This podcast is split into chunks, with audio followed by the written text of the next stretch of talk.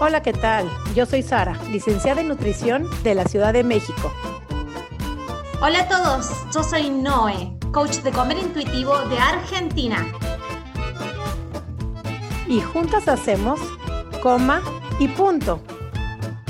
Porque comer debería ser así de fácil. Coma, y, punto.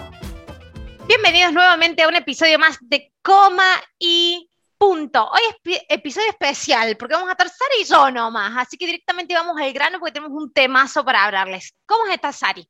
Hola, Noé, muy, muy, muy feliz. Ahora sí tenemos un tema muy especial que teníamos ya un ratito ganas de poderlo hablar, de poderlo compartir. Es un tema súper especial. A ver, compártenos el tema que quieras tú compartir con todas, porque teníamos ya tiempito queriendo transmitir esto bajo evidencia científica, con estudios científicos.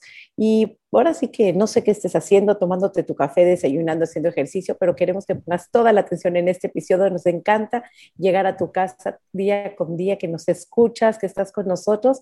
Así es que dinos ¿no? el tema que tenemos ganas de compartir el día de hoy. Hoy el título de este episodio está inspirado en un libro que yo amo, recomiendo, súper recomiendo siempre, que es eh, ¿Por qué las dietas nos engordan? de la doctora que es neurocientista Sandra Amot. Me encanta ese libro y bueno, vamos a inspirar el título del el episodio de hoy en el título del libro de ella. ¿Por qué las dietas nos engordan? ¿Y por qué queríamos hacer, Sari, esta clase? Porque básicamente cuando las personas llegan a nuestros perfiles, a vos, a, mí, a nuestros cursos, a, los cursos que hacemos, a los talleres, llegan en un descontrol total con la comida, pero quedan en ese limbo en el que empiezan a como a mentalmente esta batalla de vuelvo una dieta más o me suelto el control y empiezo a comer intuitivamente y, y, dejo de seguir reglas de comida. No, mañana mismo vuelvo una dieta porque quiero controlar el peso, pero en realidad es una ilusión de control y esta doctora, la doctora Sandra Amott, mediante este libro, ¿Por qué las dietas nos engordan?, reúne toda la información científica para decir, mira, esto de querer volver a una dieta para controlar tu peso del cuerpo, para controlar la forma en que comes, es una ilusión, porque eventualmente es una bomba de tiempo eventualmente vas a tener mucho más kilos que los que tenés ahora y eventualmente vas a estar en mucho más control, descontrol con la comida del que estás ahora. Entonces, esto es para generarle a las personas que están ya tomando la decisión de dejar de hacer dietas cuando tu cabeza te empieza a decir, no, mañana empezamos la dieta de nuevo, el lunes empezamos la dieta de nuevo, no es la fórmula para volver, porque es la dieta misma la que te trajo a la situación en la que estás ahora. Y para convencerte, tenemos todo el episodio de hoy. Wow. es por eso el episodio de hoy, Sari. Qué eh, súper tema. ¿Por qué las dietas nos engordan? Cuando por tantos años te han hecho creer que hacer dieta es lo que te va a dar ese privilegio de delgadez, es lo que te va a dar que estés en ese cuerpo que siempre has soñado y obteniendo lo que la cultura de dietas te ha prometido, que mismo tú lo has visto, que cuando has estado más baja de peso, y siempre le digo a todos los asesorados, a todos los pacientes, me dicen, es que yo cuando estaba flaca, te lo juro, era feliz. Le digo, a ver, para un momentitito. Piensa en ese momento que estabas tú más flaca. No ahorita que ves las fotos y dices, ah, wow, me veía increíble. No. Vete a ese momento que estabas tú lo más flaca de tu vida. ¿Realmente eras feliz? O querías bajar más? ¿Realmente decías, ya la hice, estoy increíble? ¿O empezó un miedo profundo a ganar cada gramo, cada kilo de miedo que vas a robar y empiezas a relacionarte terrible con la comida aún estando en ese peso más bajo? ¿Realmente tus relaciones se arreglaron? ¿Encontraste a tu pareja? ¿Encontraste el mejor trabajo? ¿Empezaste a ganar más dinero? ¿Qué es justamente no es lo que te propone la cultura de dietas, que vas a obtener todo eso, pero aún estando en ese peso más bajo, con cantidad de pacientes que hemos tenido, nos hemos dado cuenta que no tienen eso. Y luego, ¿no? ¿Qué pasa? Cuando viene la recuperación de peso, si es, regresan en ese peso o tienen más kilos, viene una profunda sensación de insuficiencia, de no tengo fuerza de voluntad, de la regué, de no funciona. Entonces, ¿por qué seguir haciendo dieta si lo único que te trae es sufrimiento? Si a lo mejor en ese momento compraste una talla menos, pero inclusive tú bien lo sabes, es ropa que usas poco tiempo porque no es sostenible a, vario, a largo plazo. Entonces, queremos ahorita traer a colación toda la evidencia científica que aparte del libro de White, ¿Por qué las dietas engordan? También el de Gracie Harrison de Antidiet tiene una cantidad de estudios científicos, el de alimentación intuitiva de Evelyn Triguali también tiene cantidad de evidencia científica. Y yo entiendo que también la cultura de dieta, los seguros médicos, tienen muchísima evidencia científica de por qué hacer dieta y por qué estar flaco y todo lo que te trae el colesterol y los triglicéridos y la hipertensión y la diabetes cuando eh, no tienes ese control de la comida. Pero ese control, ¿a dónde te lleva? Ese control, esa primera dieta que hablábamos la, la, la semana pasada, esa primera dieta, ¿cuántas chicas, personas ha llevado un trastorno de la conducta alimentaria? ¿Cuánto sufrimiento ha generado? Y constantemente lo vemos tú y yo, Noé, en consultas con asesoradas. ¿Cuánto sufrimiento hay detrás de todas esas dietas? ¿Y qué te ha traído? ¿Qué trae la dieta de bueno? Entonces, vamos a entrar en materia, Noé, con toda la evidencia científica. ¿Y por qué? Platícanos, Miño, ¿por qué la dieta engorda? ¿Por qué dejar de hacer dietas? Bien, mira, te cuento cuál fue el estudio que agarró la, doctora Sandra Amott y por el cual se hizo famosa con una charla TEDx, que la pueden ir a buscar, está entre una de las más vistas alrededor del mundo. ¿Por qué esa información nos llega después del 2013 fue eso y estamos en el 2021? ¿Por qué después de ocho años nos llega esa información? Es porque estamos muy ciegas, estamos como muy hipnotizadas con toda la cultura de dietas, con todos los estilos de alimentación saludable que vemos en Instagram, que solamente esconden eh, comportamientos de con la comida, estamos muy hipnotizados, por eso esta información nos llega al final. Pero ¿por qué se hace famosa esta charla TEDx de la doctora Sandra Amott? Eso se basa en un estudio que se hizo en Finlandia de gemelos idénticos, gemelos idénticos, es decir, mismo ADN, misma familia, mismo contexto, misma cultura, mismo todo. Dos personas clonadas básicamente y que durante su adolescencia, entre los 13 y los 18 años, uno de los gemelos decide empezar a hacer algún tipo de restricción con la comida. Con restricción con la comida no nos referimos solamente a dejar de comer menos, sino restricción calórica, eliminación de algún tipo de grupo de alimentos. Eh, esbozo de estructura de horarios, de donde sí podés comer y donde no podés comer. No sé si esto le suena últimamente con lo muy famoso que anda dando vuelta por ahí. Eso es lo que se llama restricción de alimentos. El gemelo de esos dos adolescentes clonados gemelos que empezó durante su adolescencia a hacer algún tipo de restricción con la comida, presentaba entre un cuarto y un tercio más de peso que su, que su contraparte, su hermano idéntico, en años posteriores, después de 10 años, un tercio a un cuarto más de peso que su contrapartida que no había hecho restricción con la comida. Entonces, tomando este estudio, dice, es ¿Qué es lo que catapultó el aumento del peso de el gemelo que sí hizo dieta? Es la conducta del gemelo, es la genética del gemelo, es la percepción del cuerpo del gemelo. ¿Qué es lo que en realidad biológicamente, neurológicamente catapultó su peso? Y todo deviene a la conclusión de que fue la restricción. Entonces la doctora empieza a hacer un montón de estudios, no solamente la parte neurológica, que es donde eso se especializa, es neurocientista, sino la parte biológica. Y una de las primeras cosas que encontró es esto de cómo el cerebro, ante la restricción de comida, empieza a activar mucho más todo este sistema de recompensa que tenemos con la comida que nos hemos prohibido. Entonces, todas estas teorías de la adicción a la comida no es en realidad la comida en realidad es la restricción que hemos hecho con esa comida la que determina que después neurológicamente, cuando caemos en el, descontrol o en el atracón, esa comida tenga más sensación de recompensa cerebral y parezca que somos adictos o que tenemos un comportamiento adicto. Pero, adictivo, disculpen, pero pero no hubiera sido posible si no hubiera habido esa restricción anterior. Entonces hay una modificación en nuestra en el impacto que los neurotransmisores tienen en los circuitos neuronales. Y no es por la comida en sí misma, es por el haber hecho pasar el cerebro por un periodo de hambruna. No, son los mecanismos de sobrevivencia. Se ha hecho, o sea, se le llama mecanismo de sobrevivencia total, o sea, se ha hecho cantidad de estudios cómo es y cómo responde el cerebro ante el miedo de que no va a haber comida, porque parte de la sobrevivencia es hemos dicho mil veces, ir al baño, respirar y comer. Entonces, si tú te pones a decir ahorita, ya no va a haber más oxígeno o no, no tienes, por tres horas no vas a poder ir al baño, en automático lo primero que haces es ir al baño. Y si yo te digo ahorita, ya no va a haber comida, lo primero que haces es lo que se le hemos llamado en varios episodios anteriores, es la última cena, empezar a comer para llenar esas arcas por la falta de comida para sobrevivir. Y entonces esa conducta que te dice no tienes fuerza de voluntad o eres adictiva o te estás atracando, lo único que estás haciendo es cuidando tu supervivencia, porque el cerebro es tan inteligente que nada más ve la amenaza de escasez y lo único que hace es protegerse para poder llenar, para poder sobrevivir, porque lo único que hace el cerebro es sobrevivir. Entonces, es esa amenaza, no es esa falta de voluntad que te hacen creer, o falta de control, o falsa, falta de, de, de autocuidado, sino es un mecanismo, bendito sea ese mecanismo, porque gracias a esos atracones, gracias a esos impulsos adictivos por comer, inclusive hasta la palatividad se aumenta, se hace que todos los sabores te sepan mucho más ricos para que quieras comerlo y el cuerpo te pide comida para que pueda tener las calorías suficientes para mantenerse con vida en su día a día.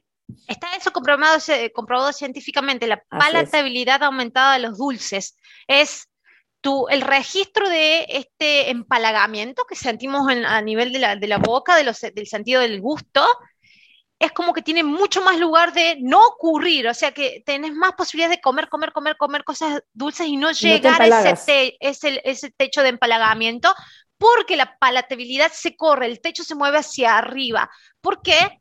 Porque el cerebro ha, de alguna u otra forma, determinado de que vos, en los tiempos futuros, lo vas a volver a meter en una hambruna. Entonces dices, bueno, aumento mi estoqueo, mi posibilidad de recibir alimento en el momento presente, por las dudas en el futuro vuelvo a pasar. Y eso es lo que pasa, es por eso en el momento que nos vemos eh, relacionados con comida y que nos hemos estado prohibiendo mucho, es en cuestión de segundos como que toda nuestra fuerza de voluntad se pierde y en cuestión de segundos estamos teniendo un atracón.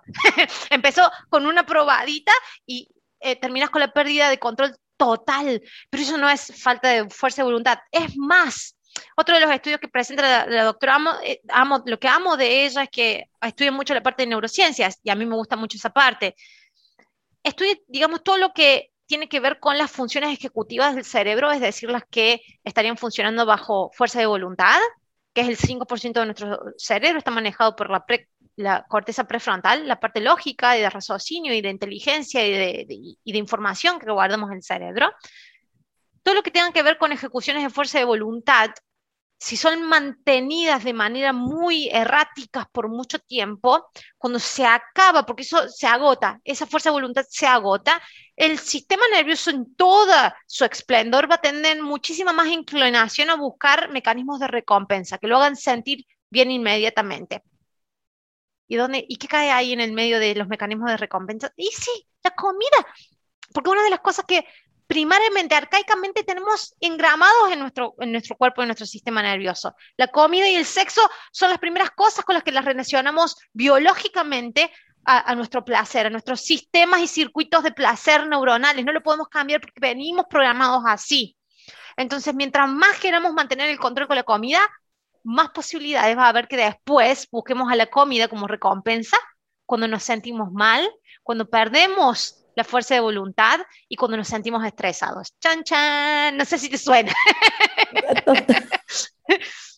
Entonces, en resumen, cuando tú inicias una dieta, lo único que vas a hacer es querer tener, y ¿cuántas veces lo hemos dicho? Cuando van a ir al nutriólogo, bueno, en mi caso me pasaba cuando venían a consulta, cuando yo era peso antes, era, y hoy en día les pregunto, cuando tú haces una dieta conmigo creyendo que vienes por una dieta, es, sí, ayer en la noche comí de más, porque lo único que estás haciendo es querer comer lo que crees que no te vas a poder comer por el resto de tu vida, por el tiempo que dure esa dieta, inclusive en los estudios científicos. Claro, tenemos que aclararlo, claro hasta que mientras estás en una dieta, porque si no comes carbohidratos, pues claro que va a bajar tus niveles de azúcar o si no comes nada de grasa, pues van a bajar los niveles de colesterol y van a bajar los triglicéridos en el momento que estén. Pero ¿qué pasa después? No, porque ninguna dieta lo hemos visto es sostenible a, o ningún peso bajo también es sostenible a dos o tres o cuatro hasta cinco años. No son sostenibles. Y siempre les pregunto, y de hecho el otro día en Instagram hice una encuesta de a cuánta gente conoces que ha hecho una dieta y lo ha sostenido para toda su vida ese peso bajo, menos del 5% de la población. Entonces, cuando tú empiezas a comer normal, y normal me llamo a de recuperación, porque cuando estás en 1200 calorías es lo que requeriría un niño de 4 y 5 años y nos hemos sometido a dietas de mucho menos de 1200 calorías. Entonces, ¿qué es lo que pasa? Cuando tú empiezas a comer lo que tu cuerpo realmente necesita, claro que el cuerpo se recupera y empieza a tener una recuperación ¿Para qué? Para si viene una próxima amenaza de hambruna, y eso lo tenemos desde las cavernas. Cuando había tiempos de hambruna, se elevan ciertos, se llama el gen OBE, que es el que hace que tuvieras tú para poder recuperar y para poder mantener ese peso y, y, tenerte con vida. La verdad es que tenerte con vitalidad es eso que se enciende para empezar a comer de nuevo y luego, claro, no sueltas lo que no necesitas, sino lo almacenas por si viene algún otro periodo de escasez. Y ahí está cuando viene el rebote y cuando vienen, vuelven a subir de kilos, porque el cuerpo almacena en caso de que lo vuelvas a someter a una dieta más. ¿Y cuántas veces tú has sometido a tu cuerpo, no en una y en otra y en otra y en otra, y llevas años intentando hacer dietas? ¿Y cuál ha sido el resultado? Que estás en tu peso más alto el día de hoy. Lo único que no has ganado es tener peso y es pensar, ¿vuelves a hacer lo mismo? Si sigues haciendo lo mismo, vas a obtener los mismos más kilos que has obtenido a lo largo de tu vida. Y escucha esto, Sari. Pensémoslo así. Voy a hacer una reflexión que se me está ocurriendo ahora. Mira, pensémoslo así porque he, tratado de encontrar todas las maneras posibles para explicarles sacarles del jaque de miedo que entran las personas cuando liberan la comida, que dejan de hacer dietas y empiezan a comer intuitivamente. El cerebro todavía no confía en vos. Tu cuerpo todavía no confía en vos que vos no lo vas a meter en otra hambruna. Eso se, se va entrenando y vas dándole a entender a tu cuerpo manteniéndolo comiendo constantemente, pero eso va a llevar un tiempo. Entonces, liberas, te liberas de dietas, empezás a comer. Se empieza a comer al principio cuando te liberas de dieta, tenés mucha hambre. ¿Por qué? Porque están activados todos estos reflejos de hambruna, ¿cierto? Entonces se siente que comes mucho, que todo el tiempo querés comer cosas prohibidas y de las que vos te prohibís, de las que vos consideras engordante, que tienen azúcar, que tienen mucha harina. Sí, a esas vas. Cuando ves tu apetito en los primeros momentos cuando empezás a comer intuitivamente, es así querés comer mucho y de lo que vos has considerado que es lo más engordante con dulces y con, y con harinas del mundo. Sí, eso. Entonces entras en jaque, entras el miedo, el miedo de aumentar de peso. Pero fíjate, estás en esta primera instancia, es como uno de los momentos de atracones, pero este atracón no se va a acabar más. ¿Entendés? Básicamente es esto. Es un periodo en que liberas no va a haber otra hambruna futura, pero vos le tenés que dar a entender a tu cerebro de que no va a haber otra hambruna futura. ¿Cómo lo haces a eso? La primera idea de dieta, de, bueno, no, ya estoy comiendo de mucho, estoy aumentando de peso, la novela está loca, la Sari está loca, no me pueden hacer hacer esto. voy, a, voy a aumentar muchísimo más peso del que estoy lo que he aumentado hasta ahora y tenés la idea de volver a la dieta. Fíjate qué ilusión que es esa idea. O sea, es una total ilusión porque sabes que si volves a la dieta, lo único que vas a estar haciendo es volviendo a repetir el ciclo de descontrol, restricción. Entonces, es esa la cuestión, es ahí donde atravesas la pared más gruesa de atravesar en todo lo que es esta reconexión con el cuerpo, la libertad de las dietas y empezar a recomponer esta relación de escucha de hambre y saciedad del cuerpo. Donde pasas eso, que es mental totalmente, ese miedo a seguir engordando, lo pasas y eventualmente le seguís alimentando al cuerpo según lo que el cuerpo te va pidiendo, aún las cosas que te está pidiendo, que vos les tenés miedo, y eventualmente se empieza a acomodar solo. Muchas personas me dicen, me dejan comentarios en YouTube, me dicen, ah, no, todo bien con el comer intuitivo, pero yo aumenté de peso, entonces volví a hacer dieta. Pero, o sea, ¿te das cuenta de lo que estás diciendo? Pero se supone que vas a aumentar de peso. Venías un montón de años restringiendo descontrol, restringiendo, descontrol, restringiendo, descontrol. La primera liberación que tengas de la dieta, el cerebro va a entender como que es un descontrol más. La cuestión es no volver a, restringir, a restringir, sino vas a volver en el ciclo y eventualmente vas a apilar mucho más kilos. Entonces, si vos podés dilatar ese tiempo de que te saliste de la restricción y empezaste a comer libremente, sí se va a sentir como que estás comiendo mucho, sí puede ser que aumentes de peso, es totalmente normal que aumentes de peso en ese, en ese periodo. Si te volves atrás, vas a volver a un control que vos crees que es control, pero es totalmente ilusorio, y todos los estudios científicos nos dicen de que eventualmente lo que vas a lograr es aumentar ese peso del que estás tanto temiendo aumentar. O sea, es, es, ¿te das cuenta cómo nos engañamos en eso? Eso todavía a mí me, me, me sorprende. Me sorprende porque por lo general presentamos, salen muchísimos estudios científicos de por qué si seguís haciendo lo que estás haciendo con la comida, vas a seguir aumentando de peso. ¿Por qué has hecho los rebotes que has hecho hasta ahora? No por falta de fuerza de voluntad, porque sos adicta a la comida, es por justamente la restricción y la fórmula que estás aplicando y que has aplicando desde que sos adolescente. Si volvés a ese control, tenés muchas más posibilidades de seguir aumentando de peso por volver ese control que por tratar de liberar la comida y empezar a vivir libre de dietas. Eventualmente lo vemos, el peso se equilibra. Es como que eh, te equilibras en un talle y sabes que ese talle no lo vas, viste, empezamos a tener esto de que teníamos 10.500 talles en el, en el armario guardando para ver si estamos en la época de engorde o en la época de vaca flaca. Básicamente tenemos los talles de ropa para equilibrar y en paralelo en el armario y dejas de tener eso. Con Sari esto siempre lo hemos hablado, es como que voy al armario y tengo el mismo talle de ropa de siempre. ya no cambia tanto detalle como cambiaba antes y tenía que ir regalando ropa. O tenía ese jean para entrar de nuevo para la época de cuando era flaca, básicamente. Como hablamos, la mejor manera para mantener un peso es comiendo. Comiendo. O sea, comiendo, o sea, es la única manera, porque ahorita justo que es ese verano, que cambiamos del invierno al verano, todas las personas que han empezado este proceso me dicen, es el primer verano que no me tengo que probar toda mi ropa antes de meterla a la maleta a ver si me va a quedar. O sea, por ende doy hecho que me queda la misma ropa del verano pasado cuando inicié este proceso. O sea, no hay necesidad de estarse probando en la maleta a ver si este short queda, a ver si este traje de baño queda, a ver si este vestido de noche queda. Por ende, sabes que tienes el mismo cuerpo y la única manera de mantener el peso, ahora sí, de mantener ese peso para toda tu vida es comiendo. Y no sé si quieres explicar, que ya lo habíamos explicado en un episodio anterior, Noé, pero tenemos el estudio de Minnesota, cómo inician comiendo 3.200 calorías por normal. Y Mira, ¿querés que te dé otro estudio, Sari? Viene, me encanta la parte científica. Vamos a hablar de ese eh, estudio de Minnesota y el que quieres hablar, claro. El estudio de Minnesota es genial, ya lo hemos hablado en otros episodios. Eh, es genial porque en realidad no fue ninguna mujer, fueron todos hombres, fueron 36 hombres que la semi-hambruna a la que les sometieron eran 1600 calorías. Nosotros, mujeres, hemos estado en dietas de 800 calorías diarias, o sea, doble de hambruna que ellos, y básicamente se volvieron locos, se volvieron locos. O sea, eran totalmente estables emocionalmente, personas que trabajaban, personas que tenían estudios, físicamente también aptos, o sea, se les hicieron los estudios para poder previos para poder ser admitidos al proceso de evaluación. Y seis meses con 1.600 calorías empezaron a tener atracones. Ahí una de las primeras comprobaciones de, del origen biológico de los atracones. Pero hay otro estudio que es genial, que es el estudio de este programa famosísimo que se llama The Biggest Loser. Wow, ese me encanta. Sí, y este lo menciona acá la doctora Abbott, menciona mucho este, este estudio.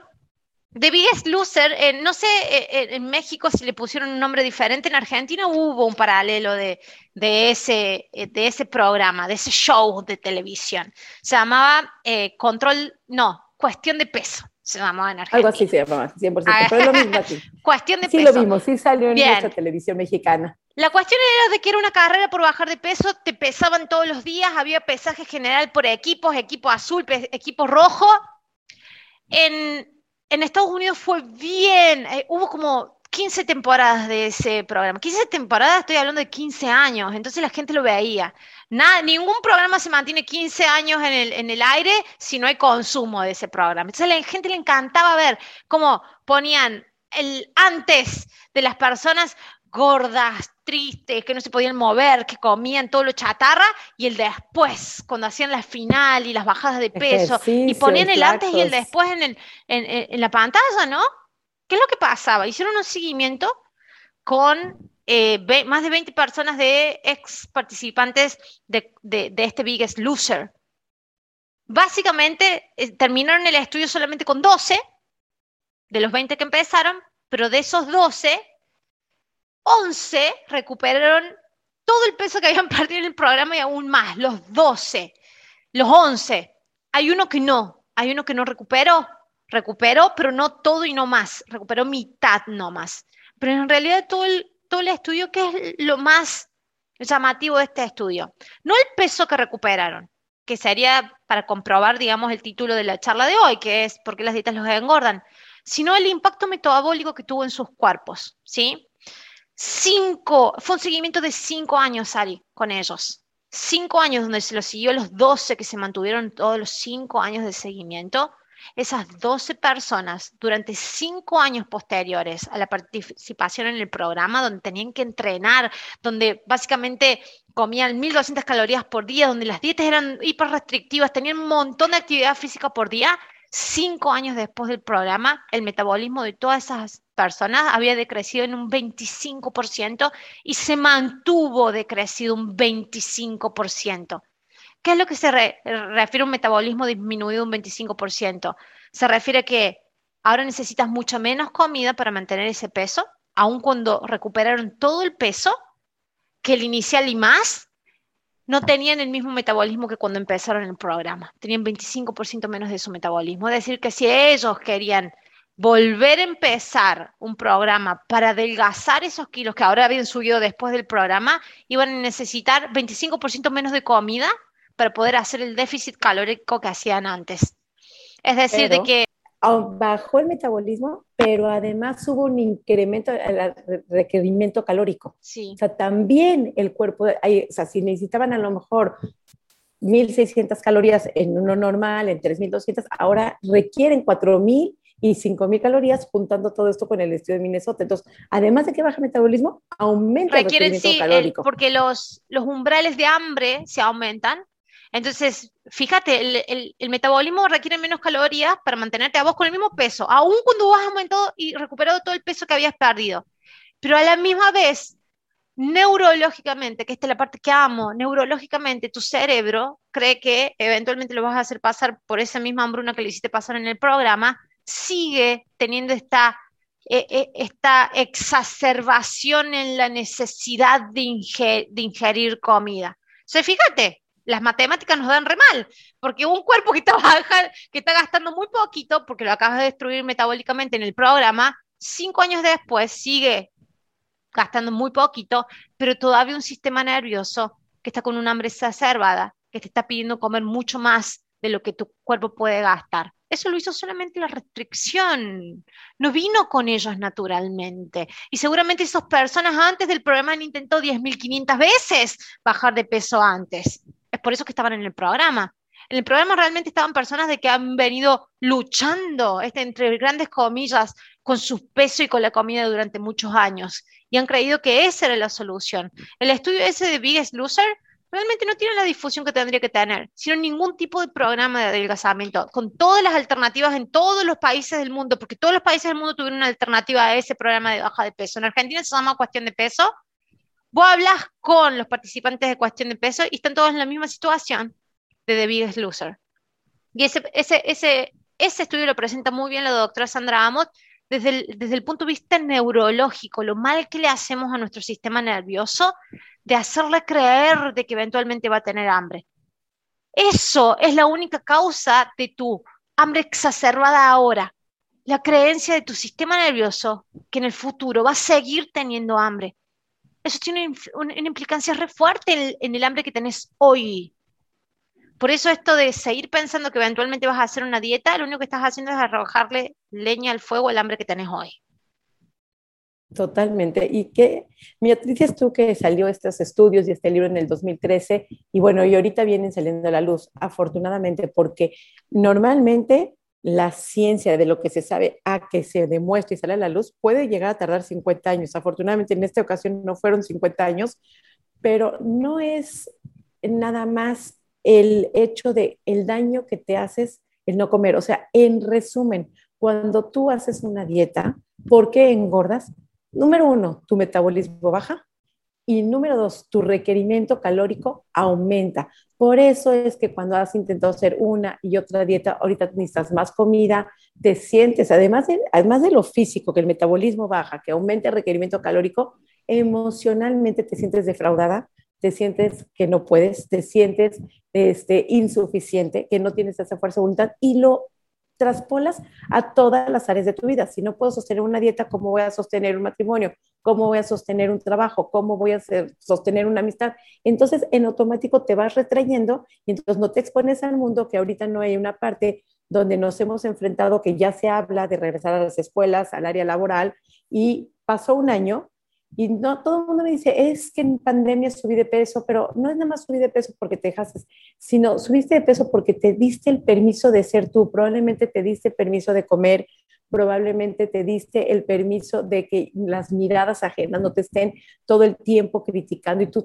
solita soltaste y tu cuerpo recuperó, comió lo que necesitaba para sobrevivir a una pandemia, sobrevivir a un estrés y ahorita el miedo que está generando salir de casa ¿Qué pasa si permitimos y nos decimos somos así? Y esa palatabilidad que tú tenías como restringida aumentó y en alguna manera necesitaste comer más.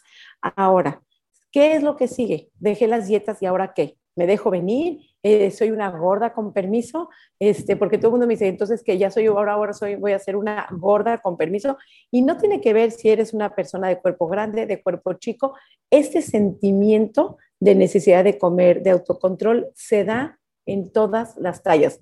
Personas con una insatisfacción corporal, además que la dismorfia de la imagen corporal cuando hay dieta aumenta enormemente.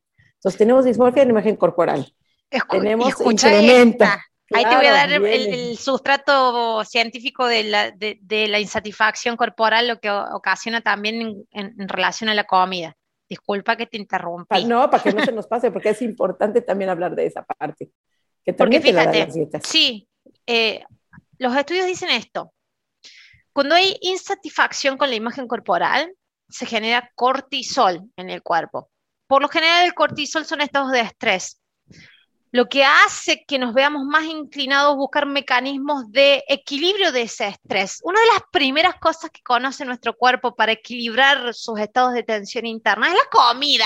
Como cuando éramos bebés y llorábamos, había un estado de tensión interna, nuestra mamá nos daba de comer y nos calmábamos. Bien, básicamente son instintos bien arcaicos, los más antiguos de nuestro cerebro. Nuestro cerebro es muy antiguo.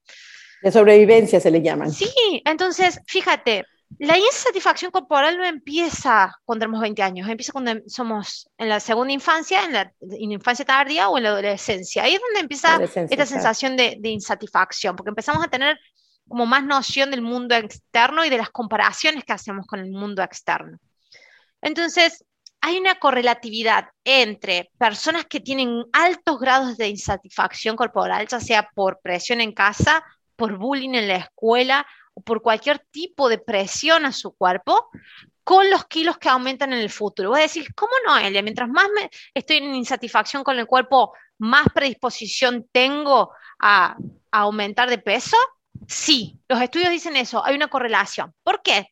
Fíjate, tenés insatisfacción con tu cuerpo. Lo primero que te dice las redes sociales, la sociedad, el médico, las nutricionistas pesocentristas, los psicólogos es, ah, te sentís mal con tu cuerpo y ellos te ven que podrías bajar de peso, lo primero que van a hacer es la ruta de la baja de peso para sentirte mejor, ¿no? Entonces, hay muchísima más inclinación en porcentualidad, según los estudios científicos, de personas que se sienten insatisfechas con su cuerpo, recurrir a métodos de control de la comida para cambiar el estado de su cuerpo y en última instancia sentirse bien. Entonces hay una correlación de mientras más insatisfacción corporal de tu imagen tuviste en tu adolescencia, más peso vas a tener a futuro. ¿Se dan cuenta por qué no?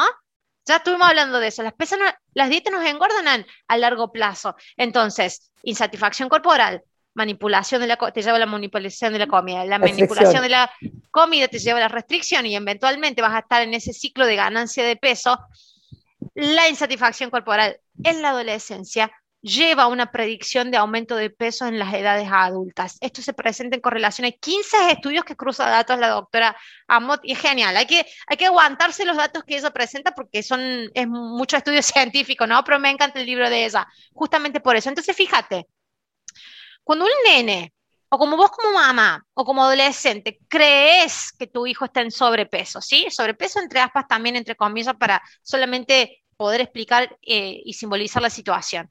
O el médico te dice que tu hijo tiene que bajar de peso.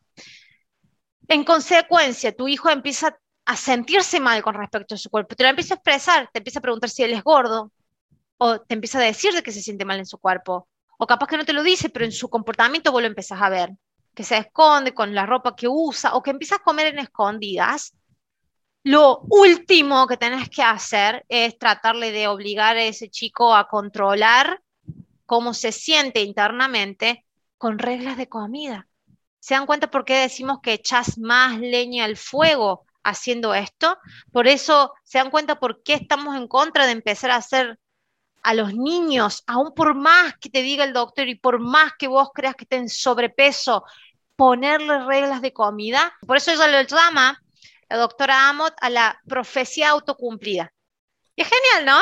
Está re bueno el nombre porque es verdad, vos estás pro, como haciendo una profecía de que tu hijo puede llegar a ser gordo por el peso que está ahora y eventualmente va a ser un adulto gordo. Si vos lo crees así y caes en la fórmula de entonces empiezo a hacer que controle la comida, sí, existe más posibilidades que tenga problemas con su peso o que suba mucho más de peso en su edad adulta, no por tu hijo, por la fórmula que estás utilizando de restricción y de control con la comida. Entonces es, Inclusive. Sí. No, termina, termina. Termina Termina. Inclusive, te interrumpí, perdón. Aquí sí no nos pasamos en punto, pero inclusive también es así en el ejercicio, Noé. ¿Cuántas veces tienes una muy mala relación con el ejercicio, pero porque fue impuesto? Porque hay muchas maneras, existen muchas maneras, pero ¿cuántos mitos del ejercicio no hay? ¿Cuántas veces tienes una mala relación con el ejercicio porque como niño te obligaron a hacer ejercicio. Estoy pensando en ese niño gordito que la mamá le está restringiendo, que se está peleando, le está diciendo que no comas, entonces se empiezan a esconder porque los niños se vuelven súper hábiles de esconderse de las mamás. Ya sea un, eh, estoy pensando en un niño adolescente que empieza a tomar, se vuelven habilísimos para empezar a mentir, a tomar y encuentran la manera de tomar el alcohol. Lo mismo con la comida. Si tú estás como negando esa comida y lo estás restringiendo, se vuelven súper hábiles en encontrar en la casa del amigo, en el recreo, en el vecino, en la cafetería, las formas de llenar lo que necesitan y de satisfacer sus necesidades de hambre. Lo mismo es en el ejercicio. La gente que generalmente tiene una mala relación con el ejercicio es cuando ese ejercicio fue impuesto. Estoy pensando en esa madre que le está diciendo al niño, sube de la caminadora, haz bicicleta, ponte a nadar, en vez de hacerlo de una forma divertida, recreativa, en un niño nunca, jamás deben imponerle el ejercicio de una forma obligada, porque inclusive los adultos que tienen que ir al gimnasio, tienen que cumplir con la hora completa de ejercicio, la relación con el ejercicio es terrible, no se hace una, un movimiento gentil. ¿Cuál es la recomendación con el ejercicio? ¿Cuál es la recomendación con la comida para tener un peso estable, saludable, adecuado a ti a cada momento? Es hacer el ejercicio que te guste. No importa si es una hora, si son 20 minutos. No puedes tener a un niño haciendo un ejercicio de adulto, subiéndole una caminadora a, correr por 40 minutos para que a ver si de esta manera se hace flaquito. Y por eso se vuelve esa profecía que tú hablas autocumplidora, porque es el ejercicio obligado y a largo plazo ni les gusta hacerlo y entonces son series de mala relación con el ejercicio, la relación con la comida, empiezan a buscar comida y entonces, ¿qué termina? Siendo un niño engordado. Como dices tú, las dietas, el ejercicio y la restricción, lo único que te van a llevar es a la compulsión y a ganar peso y a tener kilos que ahí sí no deberías de tener. Explicaste tal cual lo está en el libro. Como lo hubieras sabido, mira, hay una parte que te quiero leer, la quiero leer, la quiero ir traduciendo. Está en inglés, ¿no? Pero lo voy a ir traduciendo porque porque últimamente estamos teniendo muchas alumnas que nos dicen, bueno, sí, yo todo bien, pero ahora mi hijo, porque muchas de las cuestiones por las cuales llegan a nuestros perfiles es que están lidiando también con el hijo, pero el hijo de que, ay, ya lo veo en sobrepeso, ya lo veo que está comiendo de más, comen escondido, que comen como atracándose de comida, entonces empiezan a tener miedo por sus hijos. Fíjate lo que dice la doctora Sandra Amott, dice, los padres, ¿qué hacer? Pone el título. Dice, dale la posibilidad a tus hijos de tener opciones de comidas. No moralices la comida con que algo es bueno, algo es malo, algo es prohibido y algo sí es permitido. Y más que nada, más que todo lo anterior, dice, no hables sobre el peso de su cuerpo. Hay, hay cosas mucho más importantes que tu hijo que el peso de su cuerpo. Dice, permitir a tus hijos de que coman hasta que están llenos. No les recrimines si vos crees que están comiendo de más según tu perspectiva. Mira lo que dice. También, si en algún momento no quieren terminar de comer, no les obligues a terminar de comer. Enseñales a que respeten las señales de su, de su cuerpo. Es más, enseñales a que escuchen por qué no quieren comer, cómo es que se siente no comer y cómo es que se siente cuando sí quieren comer incentivalos a que escuchen esa comunicación con su cuerpo, que es lo que también tienen que aprender los padres, ¿no? Fíjate, Y se incentivalos a que descubran la actividad física, pero no como castigo por el peso que tienen, sino porque es disfrutable, porque es placentera, porque puede contribuir, puede contribuir a hacerlos adultos y ahora niños felices. Y fíjate lo que dice acá el último. Voy a saltear un montón, ¿no? Y también lo que recomiendo es no hables delante de tus hijos sobre tu peso, papá, sobre tu peso, ni de las dietas que vos estás haciendo. Aun cuando creas que no estás hablando frente a tus hijos, dice, ¿vos te crees que los hijos no se dan cuenta de lo que vos estás haciendo con la comida? Mira lo que te digo, es genial lo que pones acá. ¿Vos te crees que los hijos no se dan cuenta de lo que vos estás haciendo con la comida? Aun cuando no hables sobre tu dieta y sobre tu peso, ellos se dan cuenta cómo vos te relacionas con tu cuerpo. Los niños se dan cuenta cuando los padres utilizan la apariencia física para autodefinirse a ellos mismos. Creo que esa frase es genial. Los hijos que ven a sus padres hablando mal de sus cuerpos, o salteándose comidas, o poniéndose, autoimponiéndose reglas de lo que pueden o no pueden comer, más allá de que no lo expresen, los niños lo ven. Cuando expresan insatisfacción corporal, los niños van a tener, tender a imitar todos tus comportamientos, no tu conocimiento. Es el comportamiento de los padres el que lleva el comportamiento de los hijos. Y ellos van a aprender lo que vos haces, no lo que vos sabes. Es genial esa parte. No sé si te quedó en claro. Estuve traduciendo en vivo y en directo. Es genial esa parte, pero es así. y eso no es para echar la culpa a nadie, sino para que en vez de utilizar la misma fórmula que trataste de utilizar para arreglarte a vos misma, y que no dio resultado, no la uses con tus hijos.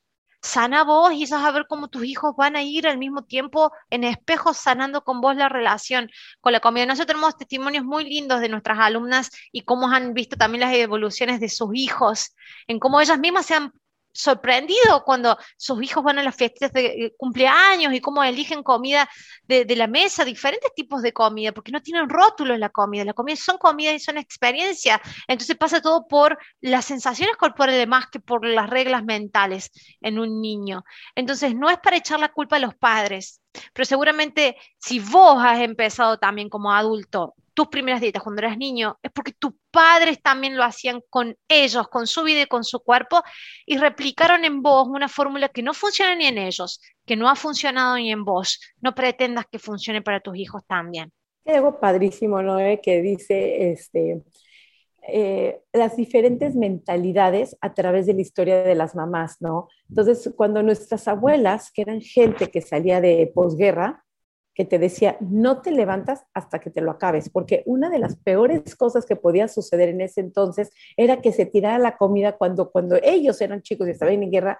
La primera dificultad era conseguir cualquier pedazo de pan, cualquier alimento, era uno de los grandes hallazgos de fuerza, lo que tenían que conseguir. Entonces, para una abuela que viene de la posguerra, ver que el hijo va a tirar la comida, pues no te paras hasta que te lo acabes.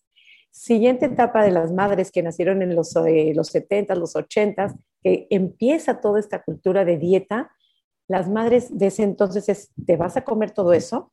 O primero te comes tu pollo y tus verduras y luego te comes el dulce, ¿no? Son como las creencias dependiendo de la época y lo que la cultura de dieta te va diciendo. Hoy en día espero que seas una madre donde le digas, conecta con tu cuerpo, qué necesita tu cuerpo hoy, quitarlo de esa restricción, de esa obligación, algo que a ti no te funcionó. Entiendo perfectamente, no cuando una mamá sufre, cuando su cuerpo, hijo habita en un cuerpo grande, porque tenemos claro que existe una gordofobia, claro que no queremos que, estén, que, que sean sufridos por bullying, entendemos lo que viven, pero es importante saber el camino de la restricción y de la obligación del ejercicio, lo único que van a lograr es que sean personas con atracones, que sean personas desconectadas, personas que comen más de lo que realmente su cuerpo puede necesitar y personas que aborrezcan hacer actividad física, hacer ejercicio. Trata de hacerlo diferente, trata de conectarte diferente y seguramente van a saltar, pero es que mi hijo si tiene resistencia o si tiene colesterol alto o si tiene...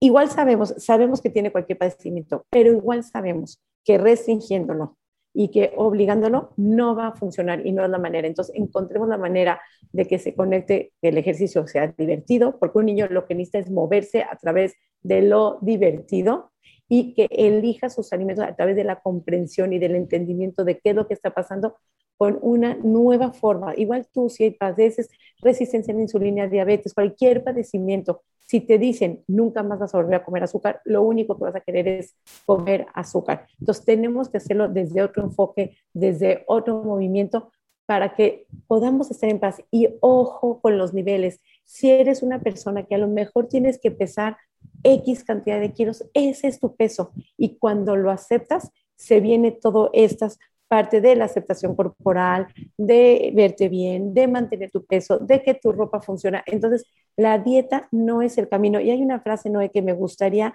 leerte antes de tener que cerrar este capítulo, que es cuando a veces no sabíamos lo que teníamos, dice, perdónate por no saber lo que no sabías antes de aprenderlo. Haz lo mejor que puedas hasta que sepas algo mejor. Y cuando sepas algo mejor, hazlo. Hoy en día tenemos conocimientos de por qué las dietas te engordan, que eso es lo que teníamos ya muchas ganas de poder tener el espacio y el tiempito de hacer este episodio. Si te queda alguna duda, no dudes en contactarnos. Sé que esto es una información nueva, porque cuando venimos de cultura de dieta, que es lo que la televisión, las redes sociales, todo el tiempo hemos sido abordados que tenemos que cuidar la comida para poder estar en buena salud. Hoy en día vienen estudios de salud en todas las tallas, hay una sinfín cantidad de estudios científicos, libros, autores que están hablando que la restricción no es lo correcto. Y de hecho, hemos visto cuántos años, cuántas dietas hay, cuántos inventos y cuánta gente habitando un cuerpo gordo hay. Entonces, hemos visto, creo que a través de la historia, que no es lo que ha funcionado y si no te has dado cuenta, mira a tu alrededor. Exacto. Ay, Sari, este, este, hay 10.500, mil eh, estudios científicos para seguir presentando este libro. A mí me encanta. Me gustaría agregar estadísticas, y lo estuvimos hablando en el episodio pasado, eh, sobre los trastornos de la conducta de la alimentación, y dijimos esta frase de que no todas las dietas devienen un trastorno de la conducta de la alimentación, pero el 99% de los trastornos de la conducta de la alimentación empiezan en una dieta. ¿Querés los porcentajes? Ya, los digo. 35% de las dietistas, de los dietistas, tanto hombres como mujeres, devienen 35% en conductas desordenadas con, con la comida. 20-25% terminan en un trastorno de conducta de la alimentación y ese porcentaje es mucho mayor cuando la población es femenina porque se cree de la presión social que tiene la mujer para tener un, estilo de cuerpo. Y escucha esto es otro. Cuando hablamos de dieta, de aumentar de peso, de la gordofobia y la presión social, y, parece como que fuera todo vanidad, no es vanidad, se, eh, puede estar en riesgo la vida. Empezar con una dieta cuando sos adolescente puede poner tu vida en riesgo, no solamente por la parte metabólica, sino por la parte psicológica por lo general adolescentes que han empezado con episodios de atracones, dice la doctora Amot, 53% han tenido eh, pensamientos suicidas. 53% de los adolescentes que experimentan atracones en su adolescencia tienen pensamientos suicidas. Y del 4 y 15% han intentado realmente sacarse la vida. Los atracones son eh, la manifestación más común que hay en el efecto directo de la restricción de la comida y de la hambruna. Eh, no, es necesariamente el trastorno por atracón, porque eso lleva a que tengas muchos más síntomas, pero atracones así aislados o episodios de descontrol con la comida es lo más común que se escucha como este comportamiento y una relación desordenada con la comida. Es impresionante la cantidad de mujeres que hay en secreto teniendo atracones y no lo cuentan. Sin embargo, la incidencia que tiene psicológica es muy alta. Fíjate esto, adolescentes, te lo vuelvo a repetir, 53% de los adolescentes que tienen atracones piensan sobre el suicidio. Por eso cuando yo hablo de atracones, que digo de que es un infierno vivir teniendo atracones, es por esto. Empezás a tener pensamientos de no querer estar más en vida. Y todo eso porque empezó con una dieta con querer bajar de peso. Entonces, no solamente las dietas te engordan, las dietas te vuelven loco. Las dietas te vuelven loca. Las dietas no funcionan, no son salud. No es tu mejor versión. No, no, y siempre digo, te vuelves la peor versión de mamá, de persona, de mujer, de esposa. O sea, es, lo más eh, cercano a ser bruja, a estar malhumorado, a vivir en una zona gris. Y por ahí también tenemos las estadísticas de la bariatría, el porcentaje de mujeres que se someten a la cirugía bariátrica con tal de arriesgar su salud, con tal de, total, de perder la vida. Del total de, de pacientes bariátricos, 84% hasta el año 2013, 84% eran mujeres. Y se cree, según el estudio psicológico que se presenta en el libro, que es porque la mujer está más determinada hasta arriesgar su vida con tal de caber dentro de los estándares de belleza sociales. Sí. 54, 84, 84%, eh, pacientes son mujeres en la bariatría. Noé, qué hermoso episodio. Creo que algo dejamos, si algo te llevó, si algo te movió, piénsatelo. Si es lunes, martes, piénsatelo. Si vas a empezar una dieta más, ¿cuántas dietas ya has hecho y cuál ha sido el resultado? Y creo que ese pensamiento ayuda a no seguir alimentando eh, enriqueciendo a esa cultura de dietas. Afortunadamente yo me siento completamente agradecida que todos estos eh, estudios científicos hayan salido ya por fin a la luz, porque de alguna manera existían, o sea, desde 1900, principios de 1900, ya habían estudios científicos donde las mujeres se les trataba con restricción y mujeres que no se les trataba con restricción y ya existían estos resultados, simplemente la cultura de dieta los tenía calladitos. ¿Por qué? Para que sigan vendiendo a la industria farmacéutica, los seguros dejen de pagar, la cultura de dieta se sigue enriqueciendo, vendiendo cantidad de suplementos, productos licuados, eh, pastillas, etcétera, para hacerte creer que eso te va a traer salud. Afortunadamente, y bendecidas que si ya escuchaste esa información y la tienes en tus manos, creo que podemos hacer la diferencia por nosotros, por nuestros hijos y por las generaciones futuras. El camino no es a través de las dietas, solamente te han traído miseria, desesperación, frustración, insuficiencia y kilos de más. Así es que recuérdalo, las dietas nada más engordan, no es el camino. Si quieres encontrar una manera diferente de hacerlo, puedes contactarnos a Noé, a mí. Constantemente estamos dando servicio, estamos dando atención para que puedas encontrar una manera diferente de vivir, de transitar este mundo, que existen formas diferentes y mucho mejores, mucho mejores de vivir más felices, más productivas y mucho más realizadas, porque hay mucho por hacer. Si estás en este mundo, hay algo que este mundo espera de ti y seguro no es hacer dieta. No es, cierre el episodio, por favor. Las dietas no funcionan. Las dietas no. Básicamente es eso, mira, es así. Te voy a hablar bien clarito. Si has dejado de hacer dieta y has subido en peso en consecuencia, estás tratando de transitar un comer intuitivo, acompañado o no, yo prefiero que estés acompañado, si no lo vas a dilatar mucho el proceso, ¿sí? Y tenés estos pensamientos de ya mañana mismo vuelvo a hacer una dieta porque tengo que controlar este peso en el que estoy, Recuerda el episodio de hoy. ¿Sí? Es una ilusión. Eso que te habla en la cabeza, ese pensamiento que tenés, es una ilusión. Es una ilusión. No es verdad. Te va a llevar al peor lugar. Continúa ahí. Seguí, persistí, seguí conectándote con tu cuerpo. Vas a llegar a buen puerto. Te puedo asegurar. Lo has visto suceder con Sara y conmigo y los testimonios que hemos tenido. Lo has visto y has escuchado muchas personas pasar el proceso. Te lleva a un lugar muchísimo mejor. Eso fue todo por hoy. Mis redes sociales, si me quieren contactar, son Mi Cuerpo Sin Reglas, tanto en Instagram como en YouTube, donde podés ver la grabación también de este podcast. Sari, compartimos tus redes sociales y nos despedimos. Claro que sí, mis redes sociales soy Nutrición Sari, tanto en Facebook como en Instagram. Siempre nos pueden dejar un mensaje directo. Hay formas de contactarnos. Puedes ver, ver este episodio en YouTube, puedes recomendarlo. Se llama coma y punto podcast. Ahí nos puedes ver todo lo que hablamos, lo que nos divertimos, lo que platicamos, lo que con todo el gusto hacemos estos episodios. Y también lo puedes escuchar en Spotify. Igual busca el episodio, el, episodio de coma y punto. Recomiéndalo. Si hay alguien que crees que le pueda beneficiar, que le pueda ayudar, recomienda este episodio, repítelo, escúchalo una vez y otra vez, cuantas veces necesites. Nutrición Sari, mi cuerpo sin reglas, estamos para acompañarte si tú quieres ese acompañamiento para liberarte de las dietas y empezar a vivir de una manera diferente tú y tu familia. Repite este episodio. Gracias por escucharnos un domingo más de Coma y Punto. Chao, chao. Coma y Punto.